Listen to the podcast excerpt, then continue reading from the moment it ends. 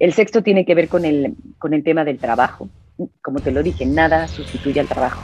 Ni el talento, ni la suerte, ni las relaciones, ni los contactos, ni las redes. Nada sustituye al, al trabajo. Hay que trabajar. Hola y bienvenidos a un episodio más de Fuera de la Caja, un podcast de GBC TV, un espacio creado por y para emprendedores que buscamos generar soluciones ágiles y prácticas para nuestros proyectos. En esta ocasión, tuvimos el placer de entrevistar a Maribel Quiroga, especialista en relaciones corporativas e institucionales. Actualmente es presidenta ejecutiva de la Comisión de la Industria de Vinos y Licores. Maribel es autora del libro El turno es nuestro, publicado por Editorial Planeta en 2021. Es integrante de la mesa directiva de la Confederación de Cámaras Industriales miembro del Consejo Mexicano de Asuntos Internacionales, socia del capítulo México del International Women's Forum e integrante de la Asociación México en Movimiento. Es también mamá de dos hijos y ávida lectora. Si gustan conocer más de sus proyectos, dejamos su correo y redes sociales para que la puedan contactar. Les dejamos con Maribel Quiroga y Roberto Ojeda. Hola Maribel, ¿qué tal? ¿Cómo estás? Buenos días. Hola Roberto, muy contenta, muy contenta de saludarte y feliz de estar aquí, outside the box, fuera de la caja.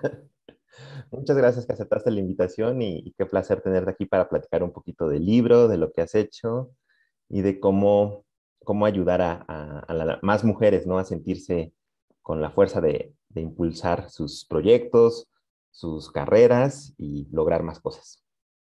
Feliz de compartir. Bueno, eh, algo que nos llamó la atención cuando estábamos revisando tu perfil es que tú ya estuviste tanto en el sector público como en el sector privado. Eh, digamos que conoces los dos extremos ¿no? del mundo laboral y quisiéramos nos compartas qué fue lo, mejor, lo, más bonito que viviste en cada uno de los lados, digamos, tanto eh, trabajando en el sector del gobierno como ya en empresas y eh, servicio privado, digamos. Por supuesto que sí, Roberto. Mira, yo creo que, que como muchos otros aspectos de la vida, eh, en el sector público y en el sector privado se hablan idiomas diferentes. Eh, y eso hay que entenderlo y hay que aprender de ambos mundos, por supuesto. es, yo creo que el salto, digamos, del sector privado al sector público es mucho más complicado. Yo tuve la fortuna de que fuera al revés. Eh, yo aprendí el lenguaje del sector público, digamos, fue mi primera eh, experiencia profesional y además estuve ahí durante 17 años.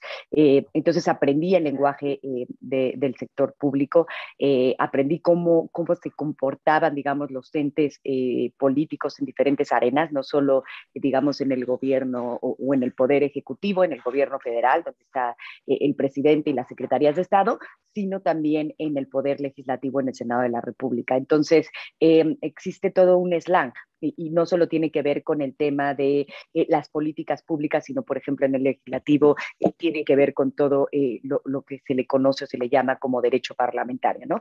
cómo se legisla, este, qué es un dictamen, qué es una iniciativa, cómo corren, digamos, las propuestas em, de, los senadores y pues sí, sin duda es un lenguaje que se tiene que aprender. Y, lo más bonito que me, que me pasó, sin duda, en el sector público y puede resultar este, un poco romántico, pero es muy real, es el hecho de, eh, trabajar eh, por mi país, eh, de saber que aunque fuera una pequeña gota de agua, lo que yo hacía, lo que estaba haciendo, pues de alguna manera tenía un impacto eh, en la vida de millones de, mexicanos para bien, ¿no? Eso por supuesto no siempre fue así, eh, dependiendo en las carteras en las que estaba, pero pues sí, yo tenía eh, la firme convicción de que trabajaba por construir un, un, país, un México mejor. Entonces yo creo que eso es lo más bonito que le puede pasar a uno en el sector público me encanta, me parece muy apasionante. No, no es un sector al que busque regresar, digamos, ni en el corto ni en el mediano plazo, pero sí a lo mejor eh, hacia el final de mi trayectoria profesional, por ahí, tengo unos 65 o así, eh, me encantaría regresar. Pero, pero bueno, ahorita tengo 42 años, entonces falta, eh, falta mucho tiempo para eso. Pero sí, siempre cuando uno ha sido funcionario o servidor público, pues siempre le queda esa pasión por el país. Entonces, eso es eh, lo más bonito. y en el sector privado, pues definitivamente eh, lo más bonito que me ha quedado son muchísimos aprendizajes. O sea, todos los días eh, aprendo algo. he estado en distintas industrias, entonces eso, yo siempre digo que cuando uno se cambia de trabajo, de verdad siento que de tanta información que tengo o de tanta nueva información, siento que me crece el cerebro, me duele el cerebro de todo, de todo lo que uno aprende, ¿no? he podido estar en la industria cervecera, he podido estar en la industria de los lácteos en Grupo Lala, eh, ahora estoy en la industria de vinos eh, y, licores, he estado en la industria energética eh, y cuando estuve en temas de consultoría, pues trabajé, tenía como clientes, por ejemplo, a Uber, tenía como clientes a Ferromex, entonces pues son distintos, son distintos mundos y de cada uno aprendes muchísimo, entonces eso es lo que me ha parecido lo más apasionante del, del sector privado. Y también, eh, pues he aprendido a hablar diferentes idiomas, ¿no? Estuve hace poco en el sector energético. Eh, con personas más jóvenes que yo, con millennials, eh, y, de verdad, Roberto, que a veces decía, entiendo, o sea, no entiendo el 70% de lo que están diciendo estos niños, ¿no? y, no lo entendía. Un idioma, creo. No, no, hablaban un idioma millennial, pero, pero energético, pero financiero, pero mitad inglés y mitad español, eh, y como en pandemia a través de Zoom. Entonces, no entendía nada. Y se los dije, ¿no? Se los dije cuando, llegué, cuando me fui, o sea, porque bueno, pues tuve eh, una oferta eh, laboral que para mí fue irresistible y ahorita estoy muy feliz y fui muy feliz con ellos y me enseñaron muchas cosas, pero sí les dije, no entiendo lo que dicen, ¿no? Entre que ellos llevan, tienen como un club de, pues que llevan mucho tiempo trabajando juntos, entre eso y el Spanglish y en fin, fue muy complicado, eh, pero eso para mí ha sido lo más bonito del sector privado, las posibilidades que ofrece de, aprender en distintos sectores e industrias. Muy bien, muy interesante. Oye, y para, digamos, un, joven, ¿no? A lo mejor alguien que, está por salir de la escuela, ¿no? Que no sabe muy bien para dónde tomar rumbo. Eh, ¿le, recomendarías pisar ambos, ambos territorios, ambos, este, como para ir formándose o dirías que si, si tiene claro algo, mejor vaya para allá? Eh, bueno, yo por un lado lo primero que le recomendaría a un, a un joven o, a una joven eh, que saliera de la universidad es que se consiguiera un buen mentor o una buena mentora. ¿no? Eso yo creo que es algo que cuando yo salí de la universidad hace 20 años no se estilaba, no se usaba, no teníamos este, como esa claridad. Yo creo que es lo primero que alguien debe de hacer, o sea, conseguirse eh, un buen mentor o mentora. Eh, y lo segundo que le diría en cuanto al tema público o privado, pues por supuesto también la vida es de oportunidades. Este, no creo que las oportunidades vengan solas, yo creo que uno construye las oportunidades, pero bueno, pues a veces las cosas este, llegan porque nos preparamos eh, para ello. Eh, por supuesto, es un enorme oportunidad de trabajar en el sector público.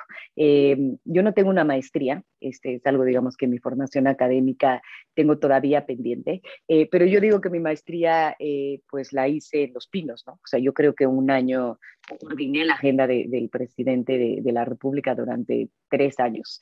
entonces, yo digo que un año en Los Pinos es como un sexenio en cualquier otro lado, ¿no? Para mí, en términos de en términos de intensidad, en términos de desgaste también, eh, pero también en términos de muchísimo aprendizaje.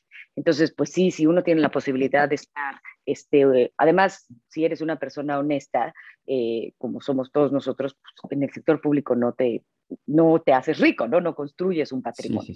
Eh, entonces son, digamos, son posiciones que uno debe de tener eh, cuando es más joven porque no tiene responsabilidades como sostener una familia, que ahora sí las tengo yo, ¿no? Yo tengo dos, dos hijos. Entonces, bueno, pues son posiciones que puedes ocupar eh, si no tienes la vida resuelta económicamente, como no, no, no, la tenemos la mayoría de los, de los seres humanos, eh, son, posiciones que conviene tener eh, joven, ¿no? Porque después pues ya puedes pasar, digamos, eh, al sector privado donde la experiencia este, te va a permitir ocupar otras posiciones, digamos, que te den un mejor sustento para tu familia. Entonces, si a mí me preguntaran, diría, sin duda, o sea, entra al sector público, aprende todo este, lo, que, lo que puedas aprender y después es una enorme escuela. Y no es solo una enorme escuela en términos profesionales, también es una enorme escuela en, forjar carácter, ¿no? en forjar carácter, en que la piel se te haga más gruesa eh, y, y, en pues, saberte plantar frente a las diversas circunstancias que presente la vida. Excelente, excelente consejo. Ahora vamos a enfocarnos un poquito al tema de de las fundaciones del voluntariado, ¿no? Tuviste la oportunidad de trabajar ahí. Y creo que es una parte bien importante porque eh, pareciera que las empresas, si no hacen este vínculo correcto, ¿no? Con el medio ambiente, con la sociedad, ¿no? Con, con su proceso inclusive productivo, eh, pudiera ser que terminan arrasando con todo lo que, lo que hay a su paso para al final obtener eh, utilidades, obtener beneficios, ¿no?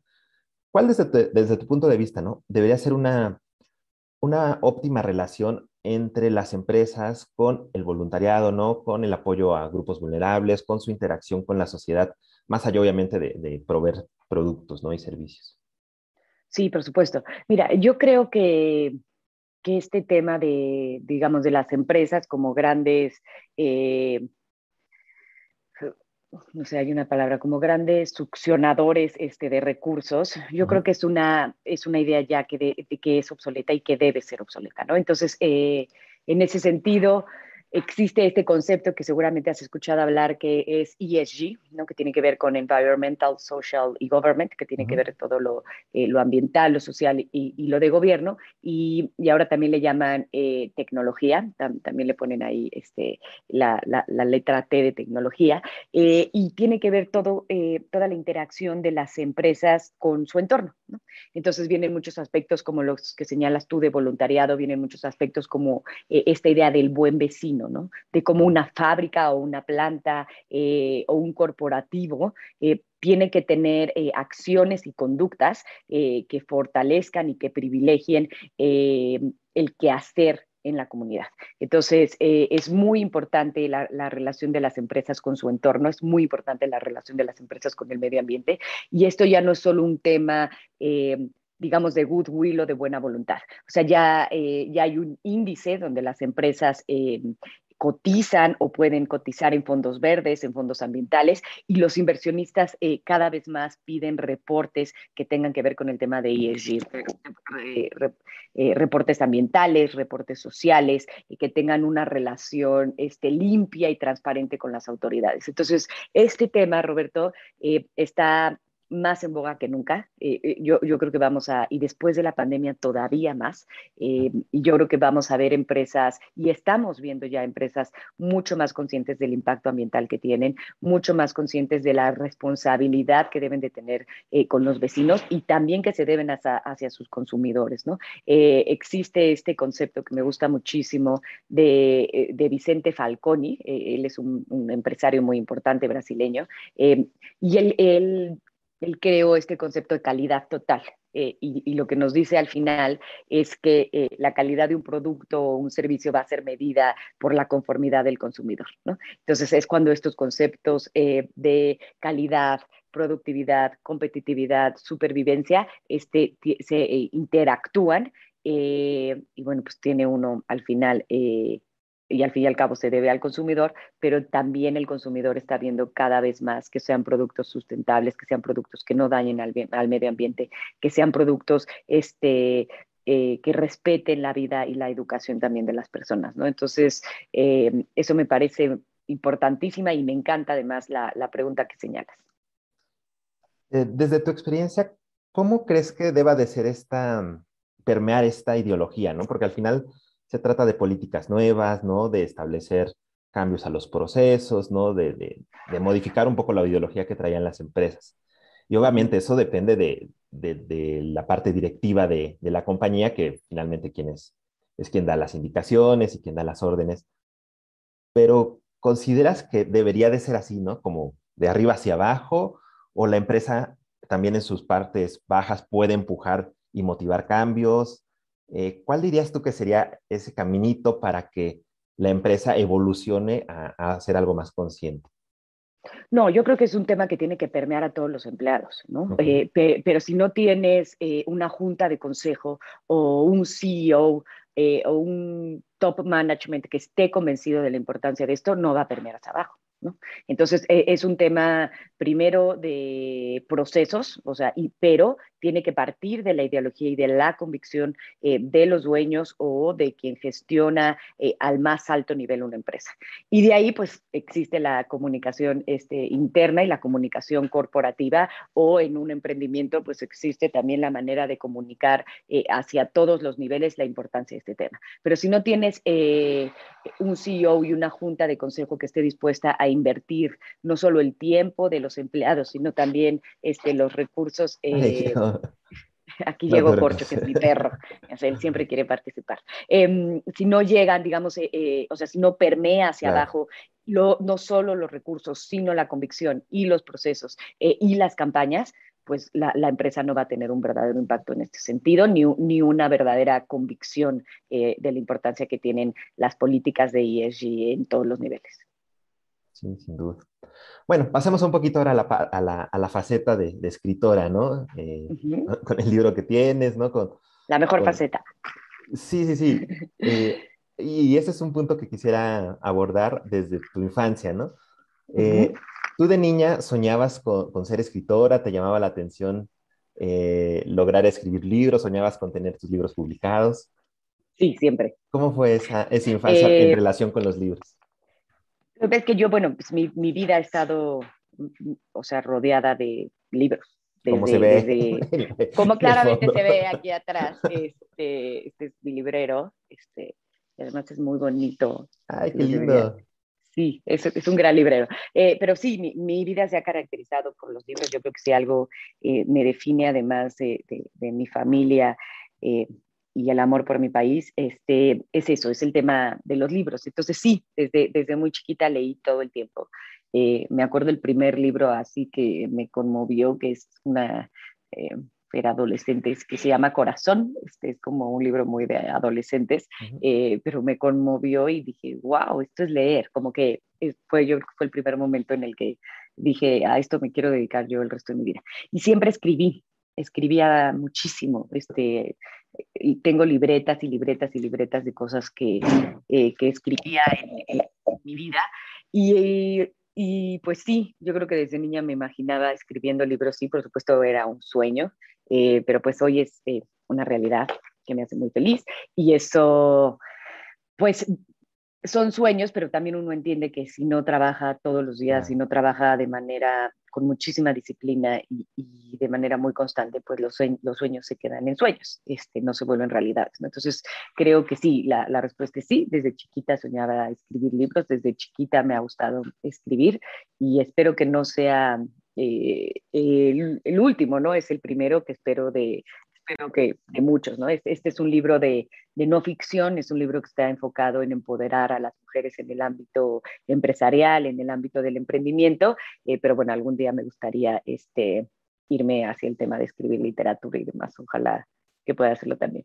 Sí, ojalá, sería muy bueno leerte en, en, un tema ya literario. Bien, ahora pasando a la transición de, de, niña lectora, ¿no? Ahora que eres mamá escritora, ¿no? Y, uh -huh. y teniendo como reto que ahora los niños tienen mil opciones de entretenimiento digital con el teléfono, con las redes sociales, con Netflix, ¿no? Con mil contenidos que hay ahí. Pareciera que es más complicado inculcar el gusto por la lectura, ¿no? Que agarren un libro, que empiecen a, a desarrollar su propio interés, ¿no? Por, por revisar títulos que les gusten. Eh, ¿Qué consejo podrías darle a padres de familia, ¿no? Que, que tienen a, a los niños y que quisieran empezar a inculcarles la lectura, para hacerlos no forzados, no, no como con el, con el látigo del castigo, ¿no? Sino que realmente salga un gusto por ahí con, con los chicos y que al final eh, pues los puedan transmitir de una buena manera. Sí, mira, lo primero que yo creo es que se educa con el ejemplo, ¿no? Si los niños evidentemente te ven todo el día sentado eh, o el tiempo que tienes libros en, libre sentado frente al televisor o todo el tiempo con el teléfono, pues eh, el, sí, de repente si les das un libro, pues te van a decir como de que, ¿dónde viene esto, no? Entonces eso es lo primero eh, que, que, yo diría, o sea, si te ven leer, pues ellos de cierta manera les va a llamar la atención, eh, pero no por verte leer a ti van a decidir que quieren leer este, y tomar un libro. Entonces yo hago una cosa que es, eh, y empecé también en la pandemia, porque afortunadamente la pandemia sí ha tenido muchas cosas negativas, también nos ha dado el tiempo para ver cosas que quizá antes no veíamos, ¿no? Este, adentro de nuestros propios hogares eh, y en la educación de nuestros hijos. Entonces, eh, lo primero que diría en ese sentido es, yo lo que hago es que cada mes leen tres libros eh, o busco que lean tres libros. Bueno, son libros pequeños, o sea, son libros que tienen 100 hojas. Este, y le divido, y entonces escribimos en la hoja el nombre del, del libro y ponemos cómo van avanzando. Entonces, de la hoja 1 a la 30, de la 30 a la 90 y de la 90 a la 120. Entonces, cada vez, cada que llegan a, la meta de ese número de hojas, les, pongo un sticker. Eh, y si leen esos tres libros que ya tienen en, en casa, digamos, vamos a la librería, vamos a ellos les gusta mucho ir a Gandhi porque tiene una gran sección de, de, libros infantiles, eh, vamos a Gandhi y se compran un libro que ellos quieran, ¿no? y, que tiene no que ser, puede ser un libro que no necesariamente sea de lectura, a lo mejor puede eh, tener stickers o a lo mejor puede ser un libro más de dibujar, eh, pero bueno, pues esa es un poquito la dinámica que, que, yo utilizo y está funcionando. Y por ejemplo, después de comer, los días que estamos aquí en la casa, después de comer se lavan los dientes y leen 30 minutos. No todos los días, evidentemente, ojalá fuera así, pero intento que sea así. Si nos vamos de viaje, se llevan su libro, este, y entonces un ratito en el avión tienen que, que estar leyendo, no solo con la maquinita o el, ya ni me acuerdo cómo se llama el aparatito ese de, Nintendo, el Nintendo Switch, este, no, no solamente tienen que estar con eso, sino también llevan cada uno su libro eh, en su mochila. Entonces, eh, no, no van a leer por osmosis, ¿no? O sea, no es, eh, la lectura es un hábito, la lectura es, eh, por supuesto, es, una delicia para quien nos, nos, gusta leer, pero es un hábito. Entonces, pues yo tengo el hábito de leer todos los días antes de dormirme. Generalmente me quedo dormida con el libro en la mano y la luz prendida, pero eh, digamos, es un hábito que tengo de, desde, desde chica y hay que hacérselo a los niños. A mí también me gusta que lean antes de dormir. Eh, les compré unas lamparitas igual por Amazon que tienen como en sus cabeceras y que cada uno puede apagar y prender, eh, pero pues hay que tomar acción. No van a leer así este, nada más porque lo vean leer a uno o no van a leer porque se les ocurra. Este, es como si pretendemos que se laven los dientes cuatro o tres veces al día por gusto. No es así, hay que repetirlo todos los días. Este, pero bueno, pues así es como se construyen los hábitos eh, positivos. Perfecto, excelente consejo. Ahora, sí, pasando al punto del libro, ¿cuál fue el momento en donde decidiste, ok, ahora sí va, eh, me voy a enfocar a, sacarlo y, mi meta va a ser conseguir mi libro eh, editado y publicado? Sí, mira, la verdad es que yo estaba trabajando eh, en, el ámbito de la cerveza cuando el director de Editorial Planeta en México me buscó. No, pues no, no me buscó, lo conocí. Entonces empezamos a platicar y me dijo, hagamos un libro, eh, hagamos, y le dije, no, pero si, acabamos de sacar un libro de la cerveza en México, y me dijo, no, no, no, un libro de ti, sobre ti, sobre el tema empresarial, hagamos un libro. Y como que dejó el tema sobre la mesa y después me buscó este, su equipo, la directora justo de libros de no ficción, eh, y me dijo, construyamos un libro eh, de mujeres, de mujeres mexicanas que quieren salir adelante, de mujeres que quieren hacer, este, digamos, un impulso, un impulso em, empresarial. Y eh, me dijo, ¿por qué no entrevistamos a algunas mujeres? Y dije, ay, pues está muy fácil el libro. voy a entrevistar a 14 mujeres, este, voy a plasmar en el libro las entrevistas y, ya. Eh, y no, o sea, conforme fuimos haciendo la, revisión, y por supuesto hicimos todas estas entrevistas, pero conforme fuimos haciendo la revisión eh, editorial, eh, digamos, mis, mis, editoras dijeron es que queremos mucho más tu voz en el texto, ¿no? Entonces fue donde se convirtió en un libro eh, donde no solo reflejábamos las entrevistas eh, que tuve la fortuna y el, y el, honor de hacer con estas 14 mujeres mexicanas increíbles, sino que además le dimos voz a se, se, le da voz en el libro a mi, a mi trayectoria profesional, a los consejos este, que yo doy, y entonces pues se volvió sí un libro más, más complicado eh, a la hora de hacerlo, pero que es un libro muy práctico y muy didáctico y muy rico, muy enriquecedor este, para las chavas, para las mujeres, sin importar la edad, también para los hombres, porque les permite conocer una realidad que muchas veces les es ajena, que es la realidad de las mujeres en el ámbito profesional y también en cuestiones muy personales, emocionales y psicológicamente hablando, ¿no? Entonces, eh, terminó siendo eso. Eh, y bueno, pues sí, me tardé mucho en escribirlo, fue un proceso largo. Eh, uno de los temas eh, centrales ¿no? de, la narrativa del libro es el síndrome del impostor, que enfocado ¿no? a, como dice, las mujeres, pareciera que a veces es complicado terminar de lo de creer para poder realizar cosas, ¿no? Tanto aspecto profesional, ya sea emprendimiento, ¿no? Ya sea un ascenso, ¿no? O, buscar un nuevo puesto. Eh, no sé si a lo largo del desarrollo del libro, con las entrevistas, con tus propias reflexiones, eh, pudiste encontrar algunas recomendaciones, algunos consejos como para enfrentarlo de mejor forma, para dar la vuelta, para superarlo y al final que, que, no se quede como, ah, ok, sí lo tengo, pero ¿qué hago con el síndrome? ¿no? Sí, por supuesto. Eh, mira, lo primero que diría es, eh, he, platicado mucho a raíz de, del síndrome, a raíz del libro de este síndrome del impostor con muchas, con muchas personas.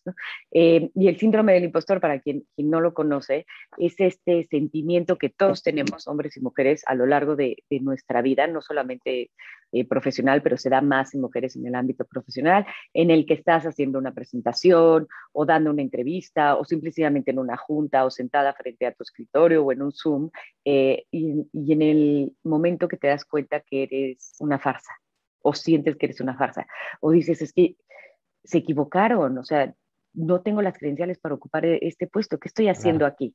Eso, a, ese, a eso que a todos nos ha pasado, eh, se le conoce como el síndrome del impostor, solamente que le pasa mucho más a las mujeres, ¿no? Y hay cuatro cosas que yo hago eh, cuando, o que he hecho a lo largo de mi vida, que sigo haciendo cuando siento que, que, me da este tema del síndrome del impostor, ¿no? Eh, el primero es darme cuenta, apropiarme del tema.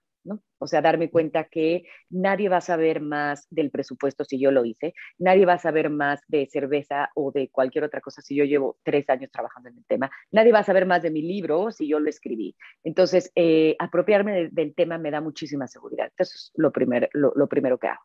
Eh, la segunda cosa es pensar eh, trasladar esa seguridad que no tengo por algunos segundos este, o minutos en las personas que me acompañan o que me invitaron o que eh, en el emprendimiento, en la empresa, en la entrevista, en el foro, ¿no? Digo, bueno, pues si yo admiro a esta gente de la que soy parte en esta compañía o si yo dije que sí a, entrevista, a esta entrevista porque me gustó eh, el concepto, es, gente a la que yo admiro y respeto. Entonces, pues no van a estar tan tontos para contratarme o para invitarme si yo fuera tan inseguro, tan mensa como me estoy sintiendo, tan, este, o tan poco apropiada como me estoy sintiendo este momento, ¿no? Entonces eso creo que, eh, lo vuelve muy importante eh, hacer, o sea, trasladarlo y es rápido, porque entonces luego en cuanto te empoderas del tema, eh, vuelve a ti. Y la, y la tercera cosa es darme cuenta que no es tan atemorizante como pensaba. O sea, ya que pasa esa presentación, ya que pasa esa entrevista, ya que pasa ese proyecto, pues te das cuenta que no era tan atemorizante. Y el cuarto es eh, aprender que como con el miedo, eh, uno aprende a vivir también con el síndrome del impostor, ¿no? Este, no estoy diciendo que sea constante, a veces surge, pero hay que aprender a vivir con él y como con el miedo hay que mirarlo a los ojos, eh, verlo de, de, frente, tomar las decisiones correctas y actuar, ¿no? solamente el síndrome del impostor, al igual que el miedo, es algo que solamente se quita si uno actúa. Entonces, bueno, pues creo que es lo que tendría que decir al respecto, Roberto. Perfecto. Ahora, regresando un poquito a lo que comentaste al inicio de la, de la mentoría, obviamente sabemos que es importante, ¿no? Que mejor que, que, alguien que ya haya caminado ese, ese, esa ruta que queremos nosotros alcanzar, ¿no? Eh, y que nos aconseje, que nos, que nos pueda coachar, es, es invaluable. Pero, ¿cómo dirías que nos deberíamos de acercar a un mentor? ¿Cómo, cómo buscarlo? ¿Cómo tocar su puerta? ¿Cómo llamar la atención para que nos haga caso? ¿no? ¿Cómo este, parecer que, que, no le vamos a quitar el tiempo? ¿no? Que, que va a ser algo que, que, puede sumar para ambas partes.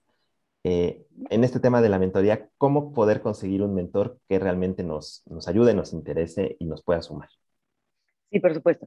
A ver, lo primero que hay que decir es que no, no importa la edad que tengamos o en el rubro en el que estemos, ¿no? Eh, la parte de desarrollarse profesionalmente siempre va a ser eh, muy importante. Y, la mentoría es al fin y al cabo, Roberto, una relación entre dos personas, ¿no? El mentor, que es una persona experimentada o con mayor conocimiento, y el aprendiz o mentis, que también le llaman, quien le, quien le pide ayuda para, para aprender y, evolucionar. Entonces, es, es, muy interesante cómo, digamos, cómo conseguir un mentor. y lo primero que quieres decir es, eh, bueno, pues a dónde voy a llegar, ¿no? ¿Cómo voy a crecer? Y, lo, y qué quieres conseguir. Entonces, a partir de eso es que debes eh, de buscar a, tu mentor, ¿no? Primero tiene que ser una persona a la que admires, ¿no? Eh, yo creo que tiene que, que, ser una persona que tenga inteligencia no solo digamos, académica o inteligencia profesional, sino también inteligencia emocional para que sepa guiarte en distintos aspectos eh, de la vida, que tenga experiencia, que tenga disposición a ayudar, que tenga balance eh, en su vida eh, y que te provoque admiración. Y, por ejemplo, ¿cómo consigo eh, un mentor? Pues ahorita afortunadamente tenemos las redes sociales que nos ayudan mucho, ¿no? LinkedIn puede ser una gran eh, manera de encontrar un, buen mentor o simple y sencillamente es a través eh, de la convivencia, ¿no? Yo los dos mentores que tengo, que uno es Gina Díez Barroso, que es una empresaria mexicana increíble, este, la conocí literalmente en una comida de los 300 líderes de México, que me invitaron y me, me tocó en su mesa y bueno, pues a partir de eso la conocí, dije, qué increíble mujer y, literal le mandé un Twitter, me acuerdo, no tenía ni su teléfono, eh, y le pedí, la invité a desayunar para, para invitarla a, que participara en mi libro, ella es parte de mi libro, y le dije, por favor, sé mi mentora. Este, y me dijo que sí, y entonces, bueno, pues a, partir de eso eh, me ha ayudado mucho. De hecho, tengo que, buscarla para que, para que me dé una sesión. Em, y hay que entender que, eh, que tener una sesión eh, con un mentor o verlo, no, pues no es como irte a tomar un cafecito, ¿no? Yo soy como muy ordenada, pues no estoy para quitarle el tiempo al claro. nadie es barroso. Entonces llego con mi orden del día, ¿no? Y con los puntos que quiero eh, abarcar, porque, y lo que ella me dice que haga, pues le hago caso, porque si tú estás, digamos, dándole mentoría a alguien y le dices, oye, pues métete a un curso de una cosa o un curso de otra y no lo hace, pues entonces estás perdiendo el tiempo, ¿no? Entonces es, em, hay que tener muchísimo respeto em, hacia el tiempo del mentor y también muchísimo agradecimiento hacia su generosidad, porque eh, eh, la mentoría es un tema que se hace con mucha generosidad y con mucho desapego, porque pues no es, digamos, una no es una actividad este, que tenga una retribución económica, eh, pero la retribución en términos de la enseñanza eh, y de compartir lo mucho que a uno le han compartido y le han enseñado, pues es muy importante. Yo ahorita le doy mentoría a algunos chavos y algunas chavas y la verdad es que este, lo hago con muchísimo cariño este, y con muchísimo gusto, pero pues también, eh, digamos, con la, con la sensatez y con la claridad de, que es algo que se hace por, literalmente por amor al arte, ¿no? Y ellos y ellas lo saben y lo valoran eh, y aprendes muchísimo también de, dar mentoría. Se junta un poquito con, la, con la, vocación de servicio del sector público, ¿no? Más o totalmente, menos. Pareciera Que, que, se junta ahí. Sí, sí, tienes razón, nunca lo había visto así, pero es verdad. Otro tema que, que, aborda el, libro es el desarrollo de la marca personal, ¿no? Que pareciera que, que, ahora eh, la marca personal son los influencers, ¿no? Que salen ahí, que te venden cosas o que, no sé, ¿no? Eh, algo como más, más alejado de lo que realmente somos como personas, porque comentabas bien que, que todos tenemos la propia marca y al comunicarnos, al, al presentarnos, la estamos exhibiendo, ¿no? ¿Qué consejos nos dejarías como tips para desarrollar este personaje, ¿no? Como nosotros mismos y poder aprovechar mejor el uso de nuestra marca personal en cualquiera, ya sea en el trabajo, ¿no? Ya sea en nuestro emprendimiento, ya sea, supongo que hasta en las relaciones personales funciona bien, ¿no?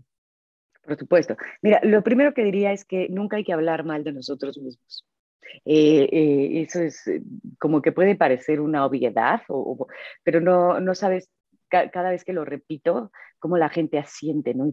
claro, o sea, muchas veces estamos hablando mal de nosotros mismos y no nos damos cuenta. Por supuesto que vamos a hablar mal de nosotros mismos con nuestros amigos y con nuestra familia o con nuestro terapeuta, ¿no? Pero debe de ser un círculo muy pequeño, ¿no? Y debe de ser en momentos pues, muy específicos de la vida.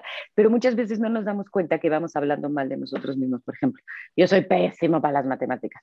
Este, no, no, hombre, yo soy malísima para vender. Yo soy, yo soy una pésima vendedora. Yo soy pésimo para las relaciones este, sociales o personales. Y no nos damos cuenta, pues que nos estamos restando, nos estamos restando todo el tiempo que decimos ese tipo de, eh, de aseveraciones, ¿no? Em, y entonces me, me, queda muy claro el hecho eh, de que hablar mal de nosotros mismos siempre nos va a restar. Eso es lo, lo primero que, eh, que diría. y lo segundo es hay, hay, algunos tips que les voy a compartir, no son míos, este, son de, eh, de, Mercedes Palomar. Este, Mercedes Palomar es fundadora de la plataforma eh, Lady Multitask eh, y ella nos dice que para construir nuestra marca es necesario cuatro cosas. Definir, el, el, número uno es definir nuestro ADN o nuestro arquetipo, o sea, tener claro lo, lo, lo que queremos, cómo lo queremos y qué nos hace distintos. El segundo tiene que ver con cuidar nuestro objetivo y nuestra red.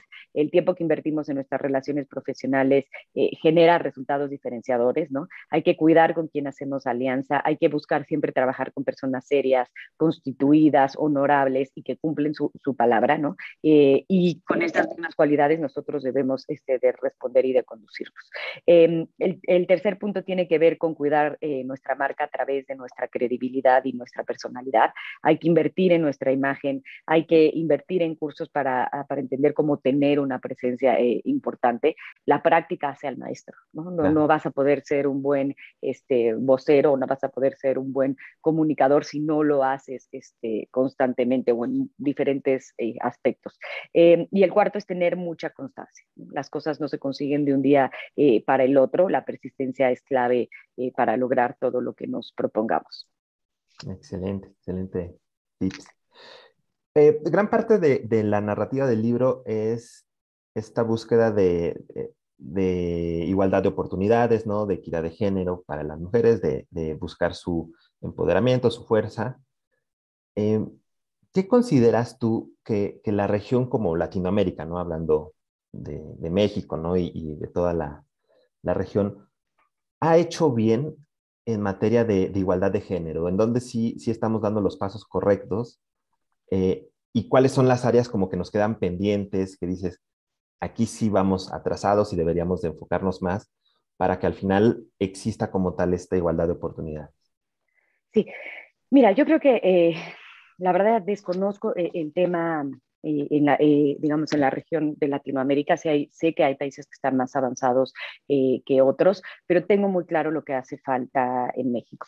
Yo creo que si algo ha dejado de manifiesto la pandemia es que eh, para las mujeres está muy cargada la mano eh, el tema del trabajo doméstico. ¿no? Eh, todo esto que nos ha pasado a las mamás profesionistas, donde hemos tenido que atender el tema profesional, pero también el tema del homeschool y el tema de los cuidados y, la el propio funcionamiento de la casa, pues ha sido muy desgastante. Entonces yo eso sería, digamos, lo primero que, que diría. Y, em, y entender que mientras no existan políticas públicas en las cuales, eh, eh, las cuales se establezcan para que los cuidados de los grupos más vulnerables, niños, enfermos, este, ancianos, eh, no solo esté a cargo de las mujeres, no vamos a tener una verdadera equidad, Roberto. Entonces, a mí me queda muy claro que, por un lado, necesitamos hacer, generar estas políticas públicas y por otro lado, eh, necesitamos darle un valor económico al trabajo doméstico. Es algo que no hemos hecho como sociedad y lo tenemos que hacer si queremos que, la equidad, no solamente profesional, sino la equidad salarial em, y, de género pueda, pueda, pueda alcanzarse. ¿Nos podrías, eh, cómo se visualizaría darle un valor económico al trabajo doméstico, en, digamos, en fines prácticos? ¿Cómo, cómo lo ves como política?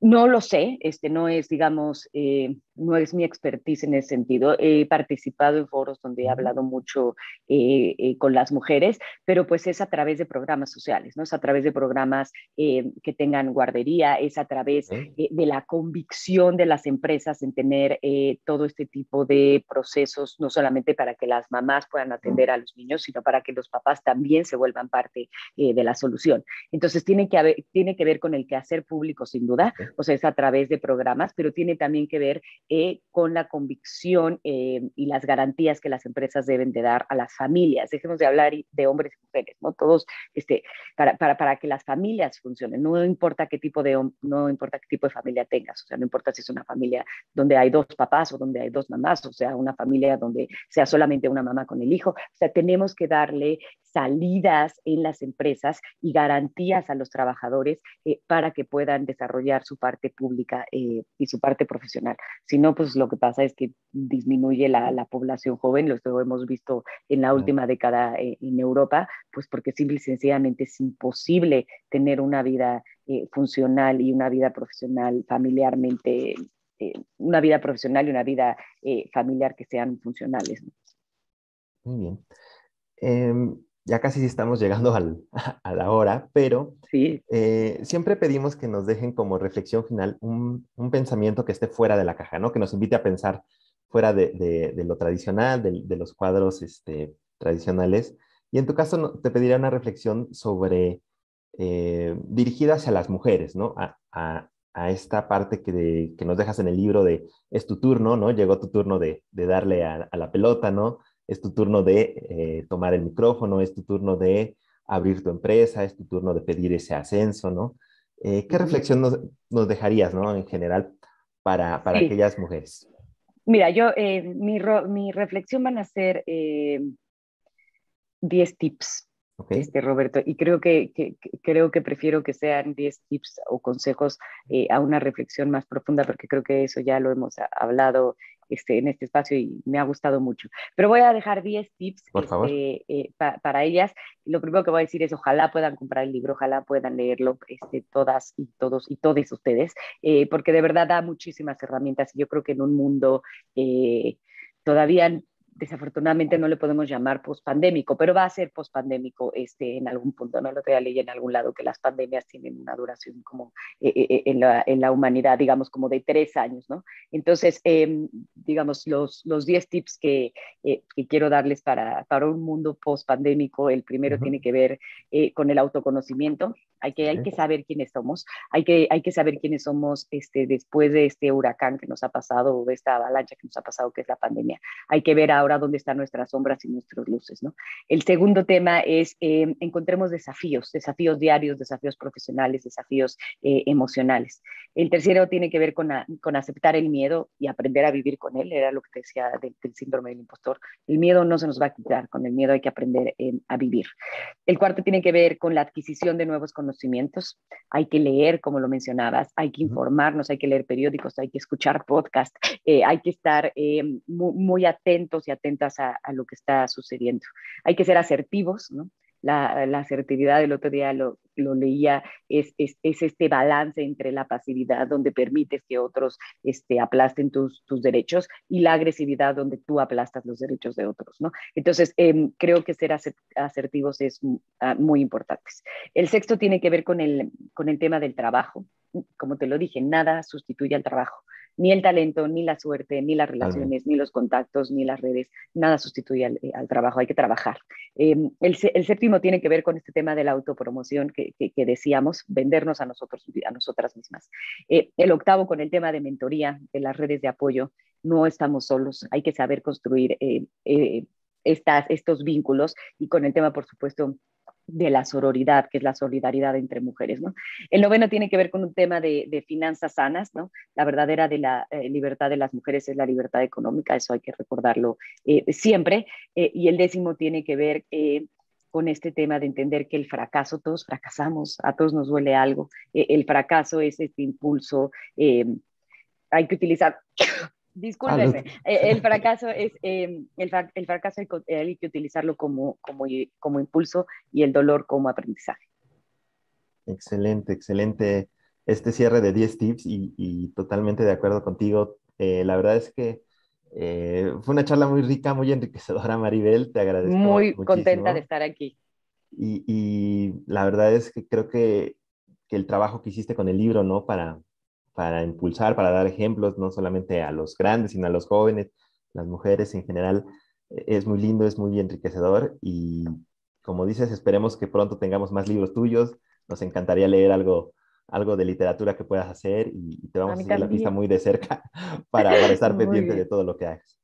Perfecto, Roberto. Pues muchísimas gracias por la oportunidad, por este espacio. Este, espero que les haya servido y que nos escuchemos y nos veamos muy pronto también. Así es. Gracias y hasta luego. Gracias a ti.